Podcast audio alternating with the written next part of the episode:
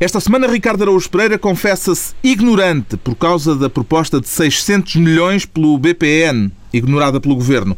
João Miguel Tavares sente-se solidário com os árbitros que ameaçam greve ao apito e Pedro Mexia admite ter a seta para baixo. Está reunido o Governo Sombra.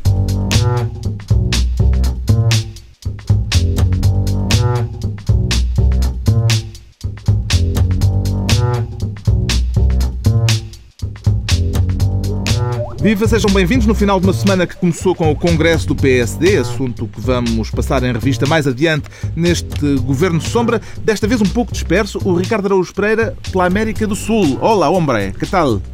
Como é que vai isso? E o gado vacum? Aqui come-se muito bom gado vacum. Eu estou na Argentina e come-se de facto bom gado vacum. Será muito forçado o trocadilho sobre a sua troca deste nosso país de tanga pelo país do tango? Não, não, é excelente. É excelente. Quem é que disse forçado? Não, não. É ótimo. É o Ricardo, sim. Fui, não fui ver aqui um espetáculo de tango, porque sou um turista obediente, e só, só pensava na Troika. Porque há ali também há drama e há pessoas a forçarem outra. Aquilo tem assim uma espécie de violência contida e tal. é o Ricardo na Argentina e o João Miguel Tavares, desta vez nos estúdios do Porto da TSF. Foi avaliar se o Porto merece aquela distinção de melhor destino europeu que recebeu esta semana, João Miguel Tavares. Não, isso não precisa avaliar. O Porto merece tudo e muito mais. Eu, cada vez que cá venho, gosto mais da cidade. Eu acho que sim. Mas, ouve lá, mas a pergunta que se impõe eh, e que tu, Qual é? tristemente, não fizeste é quantos pudins é que Ricardo Augusto Pereira chupou esta semana. Outra vez? É para saber se também chupas na, na Argentina.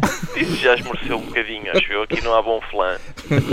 Pronto. No estúdio onde nos reunimos habitualmente, em Lisboa, estou desta vez só com o Pedro Mexia. Pelo menos temos mais espaço por nossa conta, Pedro Mexia. Eu, em geral, preciso de um certo espaço, é, é verdade. Bom, vamos então às pastas ministeriais hum, desta semana. Desta vez o Ricardo Araújo Pereira, ainda por causa da greve geral da semana passada, quer ser Ministro da Informação. Para quê, exatamente, Ricardo Araújo Pereira? Era para tentar apurar informações que o Governo, como é próprio dos regimes democráticos, tentou esconder. Foi a, a propósito daquele... Na greve descobriu-se o público, o público noticiou isso, que o Governo tinha dado ordens às empresas de transportes para omitirem a informação sobre os números de adesão à greve, aqueles números do Uhum. costume. A justificação do Governo foi a de não querer entrar nos habituais eh, dramas com guerras de números eh, Exato, com os sindicatos. Porque, porque entre a guerra de números com o sindicato e pôr em causa a transparência dos organismos públicos e o direito à informação, é melhor a segunda. Mas é, é- é curioso porque é um, é um, esta, esta medida de proibir as empresas públicas de, de revelarem os números da greve é uma, é uma espécie de equivalente político àquele ato de tapar as orelhas e fazer lá, lá, lá, lá, lá, não estou a ouvir, não estou a ouvir na greve, qual greve? É isso, foi, é uma Nota-se espécie que o de... Ricardo tem filhas pequenas. É, exatamente, exatamente. Eu Estou muito habituado a este estratagema. O João Miguel também tem filhos pequenos. Eh, Acha que o Governo fez bem? Ah, quer dizer, eu nunca gosto muito quando o governo dá ordens a institutos para não falarem com jornalistas, eh, embora acho, acho que há casos bastante mais sensíveis e dramáticos do que propriamente saber qual é que foi a adesão à greve. Agora, eu revejo-me e, e saúdo a decisão do governo de não entrar naquela coisa, 90%, não foi 10, não, não, foi 90, foi só, foi só 10, não, 10, 90. É, isto é, é, é absolutamente ridículo. Ainda por cima, quando, E, neste, portanto, so- quando neste saúdo caso, isso, quando é? neste caso até tinha algumas condições para, para falar grosso. Exatamente, esta greve correu bastante mal eh, e, portanto, é, sobretudo porque os números são sempre muito vagos, não é? Há sempre aquela coisa de dizer eh, a greve no metro, O número por 100%. definição é uma coisa vaga.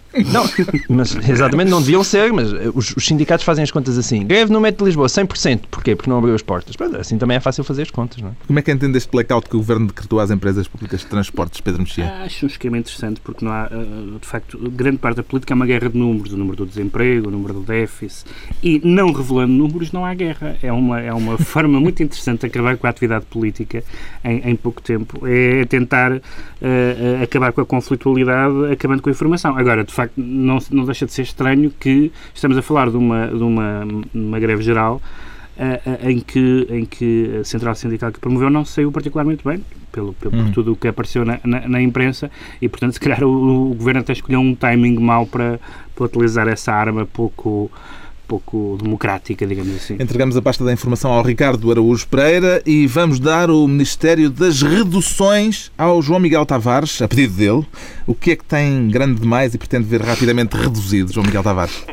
Pá, assim, de repente, a minha barriga. A minha barriga podia ficar um bocadinho reduzida. Vai Mas depois fazer ficava- confissões de caráter pessoal? Não. É Não, para isso não, que não. quer este Não. Ministério das Reduções? Não, não estava a pensar nisso, mas se tu quiseres, sabes que eu estou sempre disposto a falar da minha vida pessoal, que é um assunto, Nós sabemos, amigo. um modo, sabes, não é, Pedro Mexia? De um modo geral mais interessante que aquilo que eu tenho de dizer ao país. Mas este Ministério das Reduções é para quê, exatamente? Este mistério da- da- das reduções é para falar, na verdade, de um assunto muito caro ao Pedro Mexia e do com o qual eu me identifico. Pedro Mexia está sempre a dizer, e com razão, de vez em quando ele engana-se e fala acertado, que é eh, nós só vamos saber eh, o, quanto eu- eu- o quanto este governo está empenhado em realmente reformar profundamente o país no dia em que começarem a abater câmaras municipais. Quero falar da reforma administrativa. Então eu quero falar da reforma Digamos que a administrativa. minha formulação não foi exatamente essa. Mas- Não é esta a tua formulação. Pensava Não, não se trata de bater câmaras municipais, trata-se de, de- de, nos, nas reformas de Estado, incluir reformas autárquicas. Digamos que é uma formulação. Mas as freguesias para ti não te chegam, não é? Ah, as freguesias não, não, não, é, não fazem muita diferença, francamente. Exatamente. E, é- e essa é a tua opinião e aparentemente também é a opinião de, de Vítor Gaspar. E era por O isso. Ministro das Finanças veio dizer justamente esta semana que hum, teria de se avançar para a fusão- fusão de câmaras. Ele não veio exatamente dizer, essa também é a parte interessante da notícia. Sim. O que, o que se passou é que um, um jornal teve basicamente acesso, não é? E o que é sempre interessante, ou seja, dá a ideia que foi aquela tipo de informação criteriosamente lançada para a opinião pública que teve acesso a um resumo da terceira avaliação do programa da Troika, ah, que deve ser conhecido na íntegra na próxima semana. E, portanto, aí Vítor Gaspar assumia a redução de municípios. Ora, a parte interessante disto é porque até agora ah, Miguel Relvas sempre ah, disse que havia uma primeira fase e na primeira fase é só freguesias. E depois, mais tarde, há de haver uma segunda fase que talvez chegue aos municípios. E quando nós ouvimos entre primeira fase e segunda fase, dá a ideia que a segunda fase há de acontecer no dia em que as galinhas tiverem dentes. E de facto, o que está ahm, neste, nesta avaliação do programa da Troika é muito explicitamente Vítor Gaspar a dizer: não, não, não, não, os municípios têm que marchar também. E, e também, ou seja, ahm, há aqui também, vamos ver se não haverá uma espécie de conflito latente entre Gaspar e Relvas, o que daria alguma animação ao país e quem sabe também ao nosso programa. Acredita que a reforma administrativa, com a supressão de municípios, ou a fusão entre municípios, melhor dizendo, irá mesmo por diante, Pedro Mexia? Duvido bastante. Basta ver a atitude eh, dos autarcas do PSD no Congresso. ahm, com aquela. Com Vamos aquela falar do Congresso daqui a pouco, mas Sim, Miguel Relvas nem sequer falou no mas com Congresso. aquela postura de era só o que faltava, não é? Eh, e, e a ideia, que aliás não é falsa, de que o PSD é também em grande medida um partido autárquico eh, e que, portanto, não pode, uh, suavizando, desrespeitar as suas, as suas bases. Eu estou, para, como, como o João Miguel lembrou, e é verdade, eu acho que esse pode ser um uma, uma das. Há, há duas áreas em que, que eu acho que podem vir a ser. Eh, importantes para perceber se, o- se este governo, no final do mandato, foi ou não um governo reformista. Um tem a ver com as autarquias e outro tem a ver com um assunto que também já vamos falar, que é eh, com as exceções eh, aos sacrifícios, Uhum. eh, nomeadamente a empresas, bancos, etc., Angola, etc. Eh, mas já vamos... Questões onde dói mesmo. Questões onde dói e onde, de facto, ou um governo com maioria absoluta no momento de crise tem coragem, ou então é um governo falhado. Tem propostas concretas para a fusão de municípios, Ricardo Araújo Pereira? Por exemplo, Travanca e Moimenta, coisa do género. Sim, Sim, eu, é, eu, eu fiz algumas alusões à junção de Travanca e Moimenta, o que, aliás, me valeu um, um convite para visitar o belo eh, Conselho de Sinfãs. Espero que seja um conselho, Eh, mas acho que é. E o que é que sucede? Não sei bem. O, eu, eu o Pedro Mexia diria que isso é um non sequitur. É, é, Eu fiquei, eu fiquei com cara de non sequitur, realmente. Mas, mas acham que, que uma Eu confirmo, para, ele para está com a cara de non sequitur. Acham que uma visita, um convite para, para visitar Sinfãs não é suficiente para, para ser. Mas porquê? Mas em que medida é que Sinfãs ficou tocado com a referência à Moimenta Não, e não, a... não foi chocado, foi. foi, foi Travanca. Travanca e Moimenta são freguesias de Sinfãs. Ah, bom. Então, então é Portanto, isso. Sinfãs. Faltava-nos o dado Faltava-nos central, essa- o Ah, peço conhecimento. desculpa, nós- pensei que fosse do conhecimento público e Exato. Travanca e Moimenta eram de Sinfãs. Com certeza, com certeza. Faltava-nos o conhecimento da, da geografia do país. Ok. Desculpem, Somos desculpem. uns, somos uns centralistas. Mas, entretanto, eu acho que, a propósito disto, eu tenho, eu tenho apreço pela ideia de poder local, que infelizmente é- é um apreço inversamente proporcional ao apreço que eu tenho pelas pessoas que, em geral, exercem o poder local. E agora, isto que o Vítor Gaspar propõe agora, esta liquidação total, cada vez mais, mais profunda, que, que eu acho que tende para, para a criação da Câmara Municipal de Trás-os-Montes, por exemplo, hum, eu acho que isto é, já não é bem poder local, não é? A partir do momento em que se começam a agrupar freguesias e até municípios, já não é bem poder local. E, portanto... Hum. Como assim já não é bem poder local? Porque a ideia do poder local é as pessoas que estão no, no, na sua terra saberem exatamente aquilo que é melhor para a sua terra.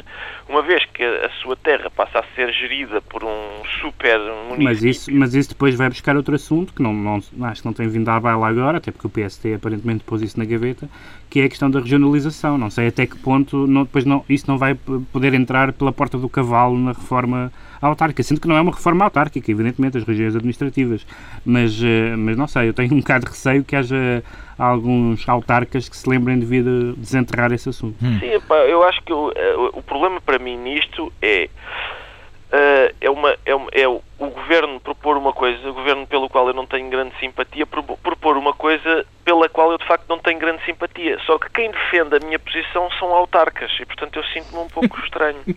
e vai assim fãs ou não? Uh, epá, vou ver se tenho disponibilidade de agenda para ir assim fez. Eu gostava muito, mas Vamos tenho de duas aqui. semanas, não é? porque menos do que isso não dá para conhecer tudo. o João Miguel Tavares está então investido no cargo de Ministro das Reduções. O Pedro Mexia quer o cargo de Ministro do Mandato Individual. Cheira-me que vem aí complicação jurídica. Bastante complicação, mas é uma complicação fascinante. Norte-americana. E eu raramente gosto de complica... eu gosto muito de complicações fascinantes, mas raramente gosto de complicações jurídicas fascinantes. É, é seria quase um, uma contradição nos termos, uhum. para mim, que sou um traumatizado de direito. O que está em causa mas... é a discussão no Supremo Tribunal Norte-Americano de uma questão que pode deitar por terra a lei em que Barack Obama mais se empenhou, a lei da saúde. Sim, o chamado Obama, conhecido como Obamacare, que é basicamente a grande. O, o, a grande, reforma, reforma. Uh, que, que, que, o Obama conseguiu e que, para todos os efeitos, vai ser a marca do, do, do, do seu, do seu mandato. Um, e o que está, e, portanto, está a ser uh, disputado no Supremo Tribunal americano, houve três dias de, de debate e vai haver uma decisão em junho. Uh, uma decisão que vai, evidentemente, influenciar as eleições americanas e todo o processo político. Os juízes estão bastante divididos, são quatro juízes, são cinco juízes conservadores e quatro juízes progressistas, mas um dos conservadores vota muitas vezes ao lado dos progressistas, portanto, cria sempre um certo suspense. Mas foi muito interessante ver, ouvir, eu ouvi os debates eh, que não foram transmitidos, na, na, não há imagens, mas há, mas há som, e estava nos sites dos jornais americanos, os debates no Supremo com os novos juízes e com os advogados que defendiam as causas uh, pró e contra a lei, porque o que é interessante, para além de uma série de questões jurídicas muito interessantes, uh, o, o, que eu achei mais fascinante naquilo é que eles estavam a discutir uh, não as questões técnicas da. algumas questões técnicas também da lei em concreto, mas estavam a discutir juridicamente, constitucionalmente, politicamente, se o mandato individual, que é, que é, que é a parte da lei que obriga as pessoas a, terem, a adquirirem um seguro de saúde, Uh, e a propósito desse mandato individual, a discutir a questão o que é que o Estado nos pode obrigar a fazer. E é tão, é tão para nós, uh, europeus, é tão marciana, tão infelizmente marciana a discussão uh, de pessoas altamente preparadas, a discussão intelectualmente é muito estimulante,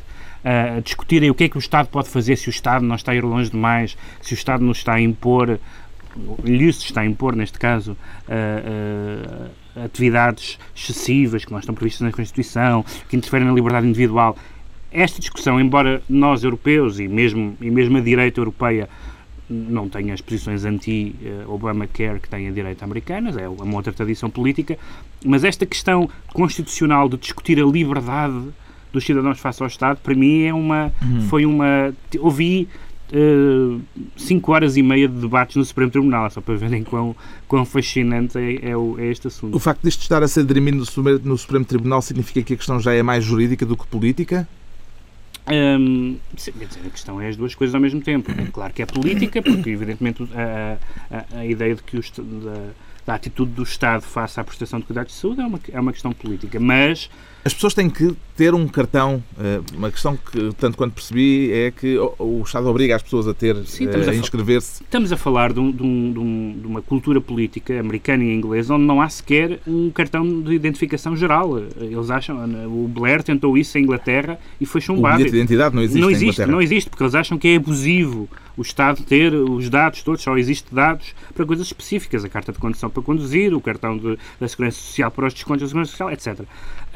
E, e isso, com muitas bizarrias que tem a política americana, neste caso americana, ah, essa, essa ideia de que o respeito pela liberdade individual está na preocupação dos políticos, dos juristas, etc., não deixa de ser muito, muito interessante e muito estranha para a nossa tradição. E o que é que o outrora delegado de propaganda médica eh, obamista da marca Obama, João Miguel Tavares, eh, vê nesta contenda?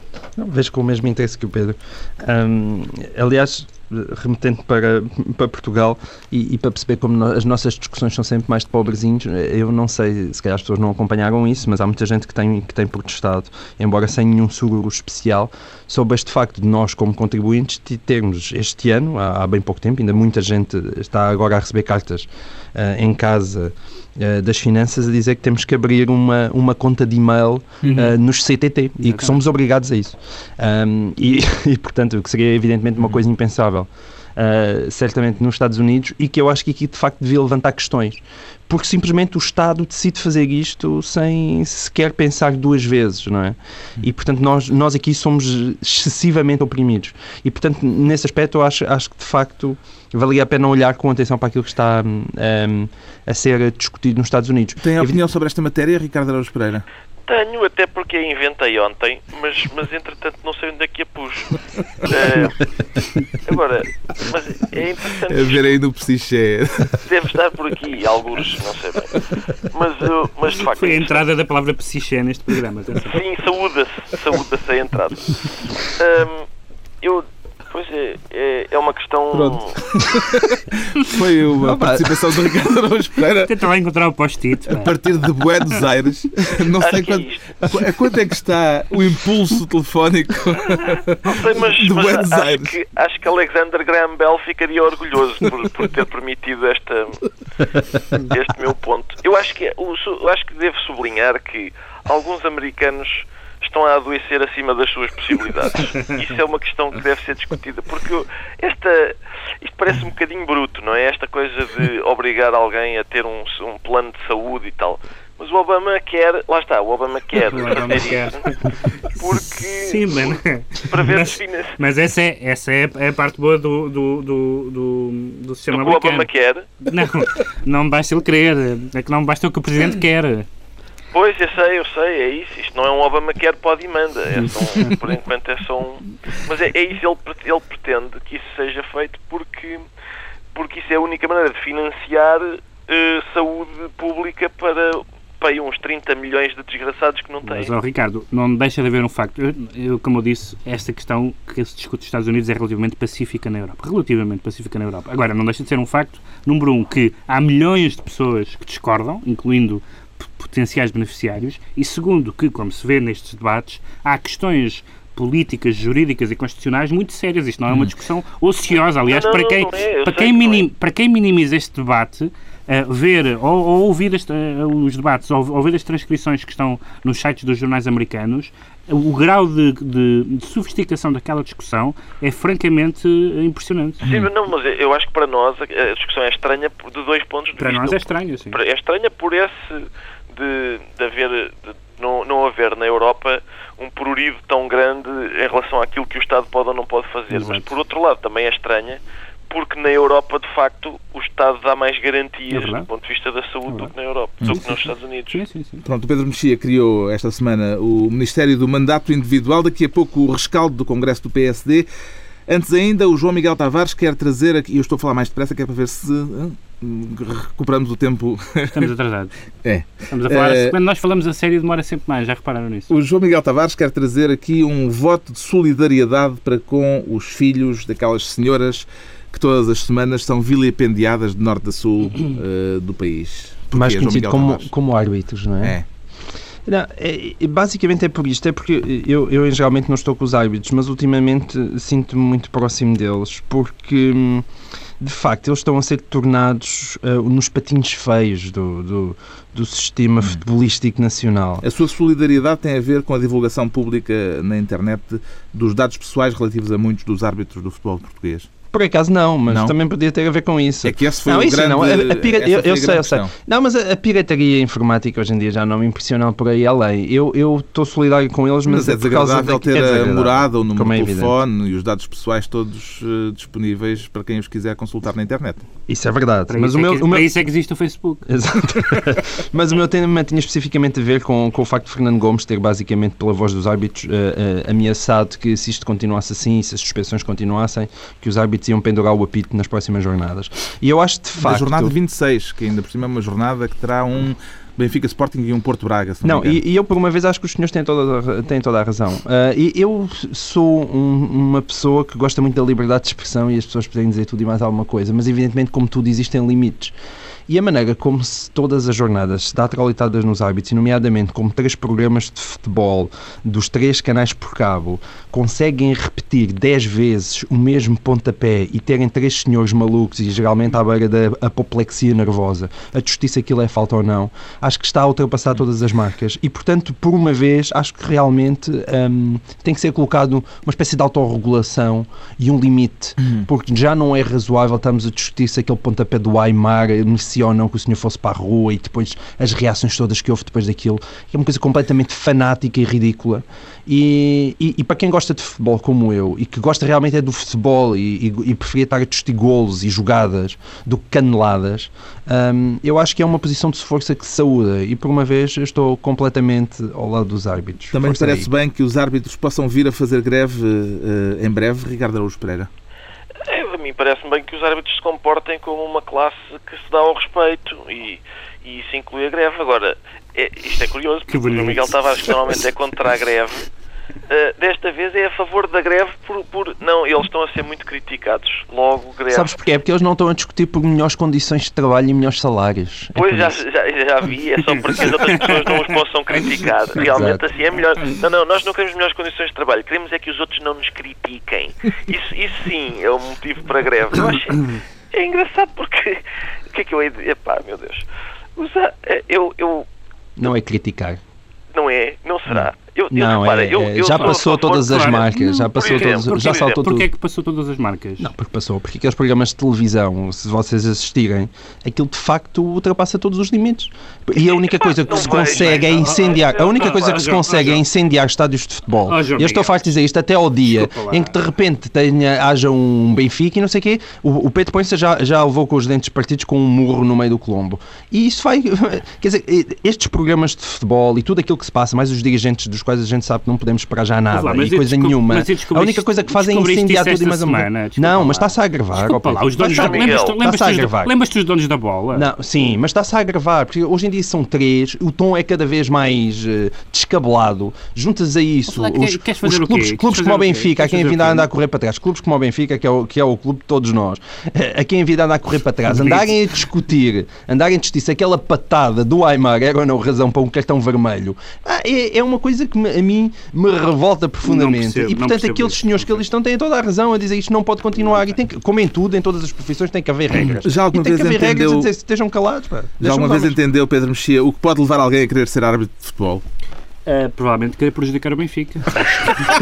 acho, acho que é. tu estás a tentar. Não, até. Desculpa queres lá, um, até queres um lugar. Até, estás aqui a um lugar, não é? No, até com o Chelsea. No dia seguinte. Lá, estás pá, à procura de um lugar. Pá, no dia descabelado. O homem, o homem abre os braços. Pá. Pá, tá bem. Não, eu acho. Vamos lá ver. Há duas coisas diferentes. Uma coisa é. Eu eh, devo dizer que no, nos últimos anos, com esta volumar de casos que o João Miguel falou, uh, tornei-me mais adepto do que era de, de, das imagens, do uso das imagens, porque de facto Uh, Mas causa, eu concordo contigo. Por causa desta pressão, uh, os árbitros são muito mais facilmente martirizados, uhum. uh, e, mas tem havido, de facto, na Liga, e não só na Liga, um número de erros grosseiros. Aquele, aquele famoso jogo do, do Bruno Paixão, em Alvalade, acho que foi em Alvalade, um, que outro dia vi num desses programas em que eles analisavam lance a lance, e portanto estou a falar de um clube que não é o Benfica, realmente aquilo era uma coisa grotesca. Uma pessoa, um, um árbitro não pode impunemente cometer erros grosseiros por cima de erros grosseiros e não acontecer nada. Uhum. E, portanto, acho que pode, número um, ser criticado, número dois, deve haver alguma consequência disso por parte da, dos órgãos uh, responsáveis pela arbitragem em Portugal. Mas com agora, certeza. Agora, mas o que eu, isso não tem nada a ver com a história de. Não, tem nada a ver com a história dos dados pessoais na net. Isso é um ato de pirataria. Isso não tem nada a ver. Isso hum. não, ninguém mas o que está aqui em causa é, é o fanatismo. É o fanatismo, não é a crítica. Existe à crítica em todo queres, lado. Mas onde, o mas, fanatismo, como todos os fanatismos, é que já passou certeza, completamente mas, os limites. É vais, isso não pode continuar a ser promovido por televisões e por tudo isso. Meu Deus, oh João Miguel, desculpa lá. Não, isso é uma. Autorregulem-se, comem tudo. Virgindade mediática a esta hora. Bom, fica registada a solidariedade do João Miguel Tavares para com os árbitros de futebol. Uh, o Ricardo Araújo Pereira, do outro lado do Atlântico, confessa-se ignorante em relação a um dos assuntos que tem estado em destaque nas notícias, a privatização do BPN. Eh, é este o assunto. A ignorância do Ricardo manifesta-se em relação a um aspecto em particular, tanto quanto entendi, que tem a ver com uh, uma questão já de 2008, coisa assim, não é? Sim, tive de ser específico relativamente à minha ignorância, que é vasta, mas desta vez especifiquei por causa daquela notícia segundo a qual o governo, que não é este ainda, é, já é o, é o anterior, uhum. teria ignorado uma proposta de 600 milhões de euros para o BPN, ainda por cima eram 600 milhões de euros e não os 40 milhões pelo qual o banco acabou por ser vendido, e eram e a proposta foi feita há mais tempo, portanto... Era uma proposta de um fundo de investimento americano em 2008. Exato, exatamente. Era, foi uma proposta feita provavelmente ainda antes de se terem gasto lá a totalidade dos, ao que parece, 8 mil milhões, parece que são agora. Portanto, nós gastamos 8 mil milhões no BPN uhum. e vendemos-lo por 40. Um, na altura houve uma proposta aparentemente de 600 milhões, mas que não tinha o grupo que a fazia não tinha capital angolano nem do América Morim. E ela foi. Isto, isto é um non sequitur, isto sim. E ela não foi. Não foi, eh, foi. Parece que foi ignorada. E portanto, basicamente o que os uhum. governos de Portugal têm feito é regatear ao contrário. É uma espécie de quem dá menos. Um, temos muita sorte do VPN não ter sido vendido, sei lá, por 30 camelos ou uma coisa assim, como é costume neste tipo de, de negócio inábil é possível que tenha sido vendido por 30 camelos. Pode ter sido. Ou até menos. pode ter sido por menos. Não sei quantas pessoas participaram no negócio. Sim, mas... mas pode ter sido por menos. Entretanto, o negócio fica concretizado esta sexta-feira, isto depois de, na terça-feira, a Comissão Europeia ter dado luz verde a, este, a esta transação. Eh, pode-se contabilizar esta autorização, depois das dúvidas que andaram no ar, como uma vitória para o Governo, Pedro Mexia? Não há nenhuma maneira do caso BPN ser uma vitória para o Governo nenhum. Isto hum. é, a, a discrepância de valor valores, por um lado, que o Ricardo falou, e por outro lado as suspeitas, que já são muitas, de ser um, um primeiro e de outros que se, que se, outros que se viram e outros que se avizinham, uhum. negócio já feito à medida para quem, para quem, o, vai, para quem o vai adquirir. Uh, acho que não, não, há maneira, não há maneira de vender isto como uma vitória do governo, francamente. Já se sabe que vai avançar uma comissão parlamentar eh, para Isso. investigar ah, então... tanto a privatização como a venda então, do BPN. Pronto. O que é que há a esperar? o que é que há a esperar desta comissão de inquérito, João Miguel Tavares? Por acaso, neste caso, tenho esperança que ela honre a memória da comissão do é inquérito é que a precedeu. É verdade, porque razão, deve ter sido pai, a, a melhor comissão de inquérito da nossa democracia. É verdade. É verdade. E, e, e onde Nuno Melo, especialmente o Nuno Melo, mostrou como um deputado uh, pode fazer a diferença se aplicar e se trabalhar. É, justo, é e, justo lembrar isto. É e, e, e, neste caso, eh, como o Ricardo falou, disse bem, eh, estamos a falar de 8 mil milhões de euros. Acho que os portugueses, pelo menos, têm o direito de saber uhum. para onde é que aquilo foi. E é uma, coisa, é uma coisa que eu, eu pessoalmente evito meter-me em negócios porque como sou inábil a negociar, não quero ser prejudicado. Neste caso, eu não meti em negócio nenhum e pago na mesma. Pronto, é assim.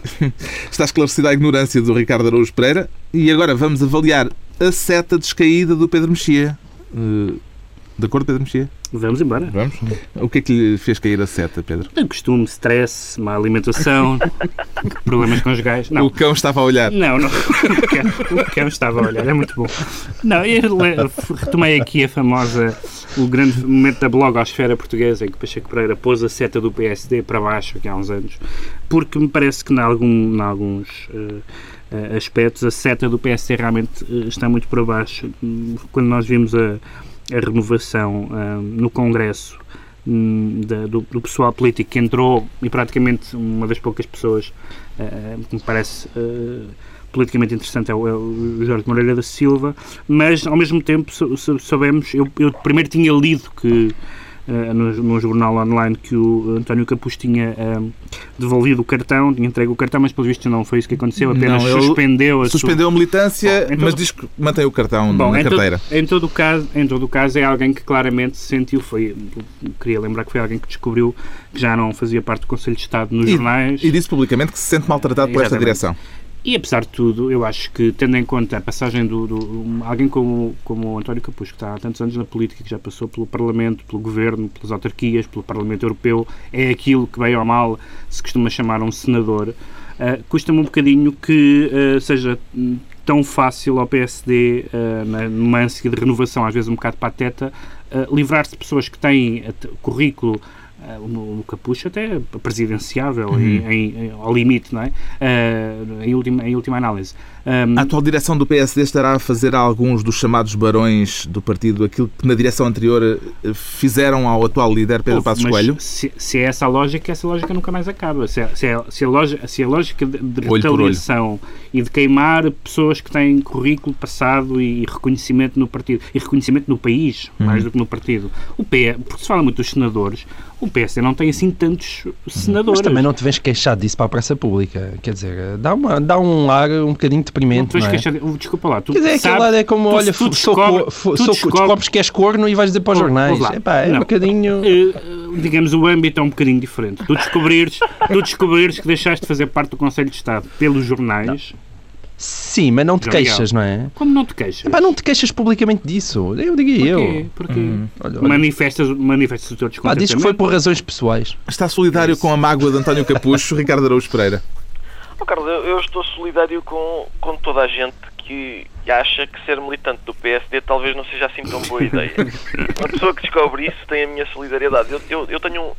Já agora eh, aproveito. António Capucho demorou 38 anos a descobrir. Certo, mas nunca é tarde. Eu, pode ser, imagina, uma, uma espécie de visita se abre ao contrário. Vamos ver. Uh, eu tenho, eu, atenção, eu tenho um, um, militante do PSD na família e nós aceitamos-lo como ele é. Quer dizer, não, não, não há nenhum problema, mas eu, sem querer ser reacionário, continuo a achar que há tratamento e, e, e portanto, pode, ser, pode, pode haver aqui um, um princípio de uma coisa muito bonita. E com isto já estamos a falar, evidentemente, do congresso do PSD em que António Capucho não participou.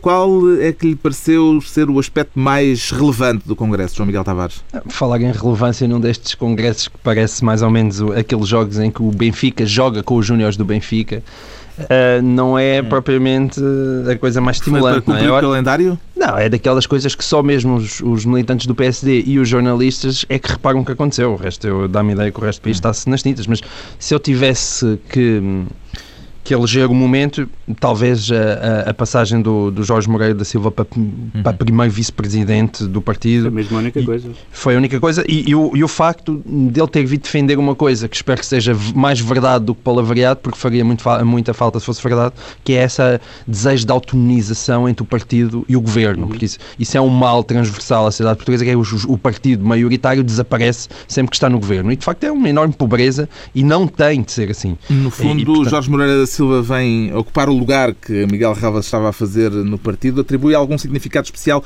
ao facto de Miguel Relvas ter passado à condição de simples militante de base, Ricardo Araújo Pereira? Ah, olha, é, é para António Capucho ver a humildade de um homem que aceita não ter poder nenhum e pronto, e, e mantém-se ali firme. É, é mesmo essa a imagem, quando a gente pensa em Miguel Galvas, é mesmo ima é, essa a imagem de alguém que não tem poder nenhum. Nem influência no partido, é apenas nada, um mero militante. Nada, exatamente. O discurso Mas eu acho, atenção, sim. eu não concordo que não tenha havido um momento, momentos mais interessantes. Eu gostei daquele momento em que a JSD fez uma proposta de alteração dos estatutos para que houvesse diretas na eleição dos órgãos internos do partido. Um o Congresso votou favoravelmente. Depois o Passos foi lá acima a dizer que. O Passos Coelho foi dizer: Bom, eu espero que tenham percebido o que acabaram de fazer. E diz o Presidente da Mesa: se calhar repetíamos esta votação. E repetiram a votação da maneira que o Passos queria. Isso devia-se fazer nas eleições nacionais também. Exatamente. quando, se, quando se vê os resultados, não querem repetir isso. Já aconteceu em alguns jogos de futebol com penaltis falhados. Exato. Já, exatamente. Bom, o discurso final de Passos Coelho eh, foi aquele que teve mais destaque. eh, garantia nesse discurso que não haverá exceções na administração de sacrifícios. Convenceu Pedro Mexia? Não, eu queria, eh, acho que uma medida que é urgente implementar no PSD é o teleponto. Disse-se muito mal do teleponto, mas o- eh, os discursos de Passos Coelho são completamente desconexos e incoerentes, eh, com, umas, com, assim, com uns surtos de, de linguagem coloquial, do lombo e não sei o quê. Ahm, mas os discursos não trouxeram nada. As, as- as- as garantias que Eu no- estou mesmo preocupado, pá. Eu acho que estou a ficar passista. Devo ter que tomar uns comprimidos porque eu achei que foi realmente um bom discurso. Mas, eh, Então, então toma. Então, Toma. não sei. Pe- Dois, Ricardo, pá, dois ao pequeno almoço e dois ao Ricardo, jantar. traz-me alguma coisa da Argentina ou do Brasil. É. Pode ser que haja injetável. Mas eh, muitas das coisas que ele disse foram. eh, garantiu que, mas não é na, a, a história das exceções, por exemplo, de que não haverá exceções, é uma garantia que vem depois de várias semanas em que nós assistimos a várias exceções, inclui- incluindo exceções assumidas como tal pelo Governo, embora não lhe tenha chamado exceções, tenha chamado adaptações. adaptações, etc. Portanto, não- quer dizer, o Congresso foi relativamente inútil. Eu gostava que, de facto, o PSD tivesse alguma autonomia do Governo. Bom, é a altura dos decretos. O Pedro Mexia, continuamos aqui com o Pedro Mexia, decreta mais sucateiros para a prisão. mais sucateiros, foi, finalmente um sucateiro foi condenado, neste caso o, Rei Gob, eh, enfim, um- foi, foi condenado por homicídio, Eh, um caso estranho porque não há, não há cadáveres, etc. Mas hum, eh, eu não sou propriamente um, um justicialista, mas, mas gosto que as pessoas que são condenadas em tribunal eh, eh, sejam, sejam presas. E, e eu acho, já disse isto várias vezes aqui, do ponto de vista antropológico, fazia muito bem ao país que houvesse vários sucateiros, sucateiros do mundo empresarial, do mundo autárquico, do mundo político, presos, um, digamos, um, um, um por mês, por exemplo. Quanto ao João Miguel Tavares, decreta eh, que este sábado se troque a bola por música. Exatamente. Ele é inspirado no, no Ricardo que se está a mover ali entre a Argentina e o, e o Brasil. Há também um, um músico brasileiro que eu gosto muito, ah, acho que aliás é mútuo, que é o Vitor Ramil. Ah, É mútuo porque é mútuo não no sentido. Não, não. É mútuo não no sentido que o Vitor Ramil também gosta de mim. Desculpa, o mútuo era eu e o Carlos Vaz Marques. Foi aqui um verdade. tete. Carlos Vaz Marques também partilha o mesmo gosto. Nós encontramos-nos num concerto anterior e, E e ele é um músico absolutamente extraordinário eh, e ele vem apresentar o Delibab, que é um, que é um disco onde ele transforma em milongas alguns poemas de Jorge Luís Borges e, e eu aconselho, é na altura do, Do Benfica, Benfica Braga. Braga, Pois é. e portanto, para quem como eu eh, está tão entusiasmado com o Benfica como com a mosca da fruta, eh, de facto é Delibab. Pronto, Delibab, Gesto, 21 sábado às 21h30. e 30. Finalmente, o transatlântico Ricardo. Araújo Pereira decreta disciplina de voto suave. Sim, antes disso, decreto a revogação do decreto de João Miguel. Não é?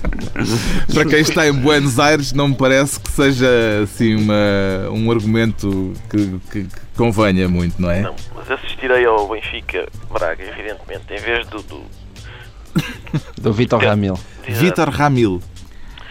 E agora, portanto, eu, eu registrei, eu registrei. Agora, o, o decreto é, é, é o que é que eu disse? É, é disciplina de voto suave. É. Sim, no sentido de mais abstenção violenta. É, é o que eu, eu. António José Seguro disse hoje que nunca houve uma diferença tão grande do ponto de vista ideológico entre o PS e o PSD. Logo, abstenção na votação do Código de Trabalho. É mais uma abstenção. Eu já eu tenho, atenção, eu tenho pensamento publicado sobre António José Seguro, como, como sabem, e se não sabem, eu acho que eu vou dizer que é o, o, o que eu basicamente eu acho que é o que acontece, e eu acho que é o problema principal, não é António José Seguro ter menos carisma e capacidade mobilizadora do que a maior parte dos políticos. É ele ter menos carisma e capacidade mobilizadora que a maior parte dos seminaristas. é isto que é, que é, é trágico Pronto, para nós. fica assim concluída mais uma reunião da semana, desta vez por teleconferência com o Pedro Mexia em Lisboa, o João Miguel Tavares no Porto e Ricardo Araújo Pereira em Buenos Aires. Até para a semana, para mais um Governo de Sombra.